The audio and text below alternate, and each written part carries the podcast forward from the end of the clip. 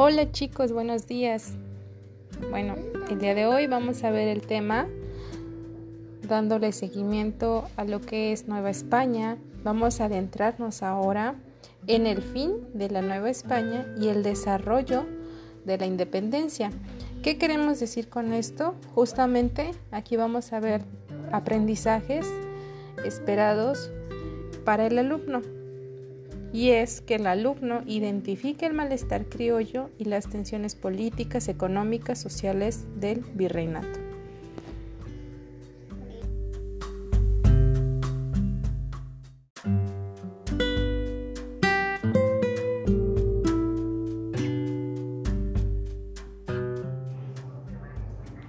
Hola, muy buenos días. El día de hoy vamos a ver todavía el tema de lo que es Nueva España y el desarrollo de la guerra de la independencia. Lo que nosotros aquí esperamos es el aprendizaje esperado, que el alumno identifique el malestar criollo, las tensiones políticas, económicas y sociales del virreinato, además de que identifique héroes e ideas de planes de acción en el proceso de la independencia. Reconoce las causas y el desarrollo del movimiento de independencia, además de que identifica como las expresiones de la cultura ilustrada tuvo influencia del liberalismo.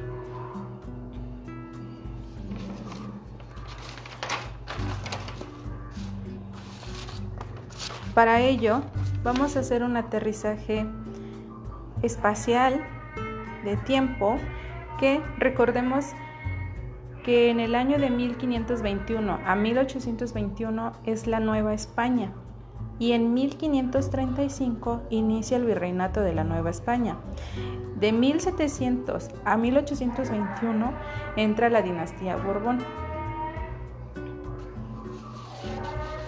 Bien chicos, vamos a ver lo que son los aspectos que influyeron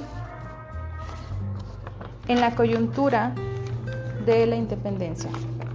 Dentro del aspecto social, recordemos que los criollos son una de las castas novohispanas, es decir, hijos de los españoles que habían nacido en América. La mayor parte eran comerciantes o hacendados. Su acceso a cargos políticos o administrativos era muy limitado. Podían unirse a la religión, pero sin ocupar un cargo eclesiástico, además de que el ejército aplicaba lo mismo. Una de las reformas borbónicas fue crear un ejército de criollos, pues durante su gobierno de Felipe V, La Habana buscó su independencia, a temor a que los atacasen en Nueva España, van a realizar dicho ejército que más tarde serviría en la independencia de Nueva España.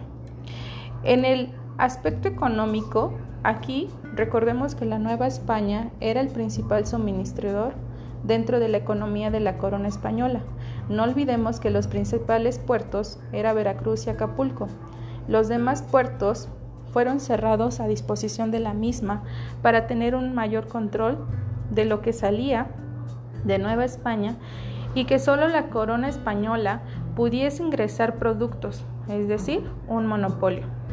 Una de las reformas borbónicas fue crear pequeñas secretarías con directores seleccionados por el rey Felipe V para tener control de los monopolios, como el pulque, mercurio, la casa de la moneda, la sal, los naipes, la lotería, el papel sellado, además de las fábricas de Querétaro, Puebla, Orizaba y Guadalajara. Para ello, no sabían qué hacer con los piratas de Inglaterra, Francia y Holanda, ya que aparte de dañar el flujo de plata, oro y materias primas, querían expandir su influencia y riqueza para lograr la decadencia de la corona española. Dentro de los aspectos políticos entra la crisis política, es decir, a la llegada de Felipe V en el reino español, se logró detectar el problema de la pobreza de la corona español, de la corona española. Aquí hace reformas en la administración de forma que favoreció una reorganización del gobierno y a pequeños grupos intelectuales se redujeron a las altas esferas del gobierno y a pequeños intelectuales y clérigos. La ilustración, a su llegada, más o menos por el siglo XVII, pero que floreció en el siglo XVIII, donde se forma resumida el programa de donde se donde de forma resumida se dice que el programa de la ilustración se basa en el uso de la razón, en la necesidad de asumir y ejercer la libertad y la confianza en el que la ciencia y la técnica podían fomentar el desarrollo humano.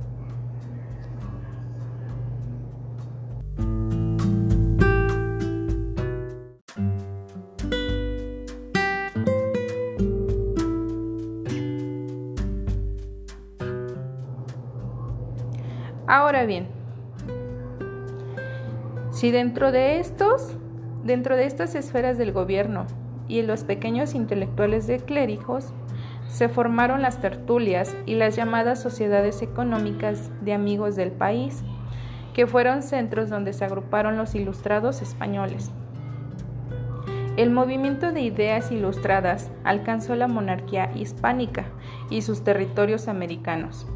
A la llegada de estas sociedades económicas con aprobación real y su finalidad, que era trabajar por la riqueza y la prosperidad del país, deseaban impulsar conocimientos prácticos, creando cátedras de matemáticas, química, agricultura, dibujo, instruidos en la universidad, excepto matemáticas. Se sostiene que el origen de la independencia de México radica en la búsqueda de soluciones racionales para los distintos problemas sociales, el interés del desarrollo económico y para la enseñanza, es decir, la educación. Para las amplias capas de la población, la ruptura del vínculo con el rey o soberano de España es más hacia la soberanía de la nación.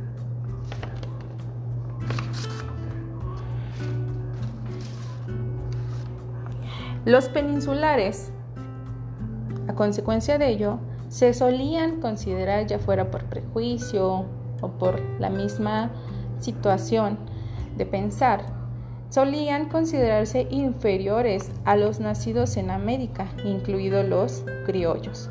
Para el siglo XVII, el criollismo, el anhelo de la autonomía, era una identidad de la cual podían sentirse orgullosos, basados en el pasado prehispánico, el culto guadalupano y en un rechazo a los peninsulares. Los ataques se manifestaron en el siglo XVIII, ya que descalificaban las reformas borbónicas, pues limitaban más la participación criolla en el gobierno.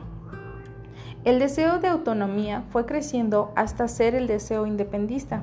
independista. Ante la invasión francesa en España,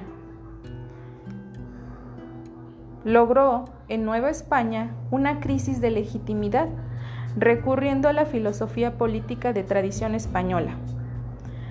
Sostuvo que en el momento en que el rey había sido separado de su trono, la soberanía retomaba al pueblo, representado por el propio ayuntamiento. Esto es lo que se estipula dentro de la filosofía política de tradición española. Bien chicos, a continuación vamos a resolver lo que es la actividad 1 titulada Héroes de la Independencia de México. Aquí vamos a colocar el nombre de la columna derecha a los personajes de la columna izquierda.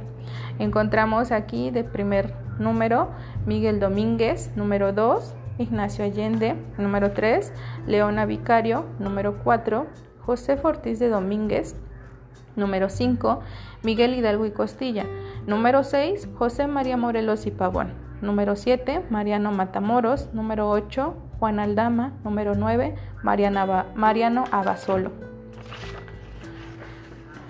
Posterior a ello, chicos, vamos a manejar lo que es una película para que nosotros nos vayamos dando idea a cómo era la vida, cómo es el panorama o cómo era el panorama en ese entonces, la película que veremos titulada La rebelión de los colgados. Vamos a realizar lo que es un reporte de lectura Ahorita vamos a ver un pequeño, una pequeña introducción, vamos a analizarlo, vamos a estar conversando y brevemente vamos a hacer ya, se los comenté en su casa, vamos a terminarla. ¿De acuerdo chicos? Bien, gracias chicos.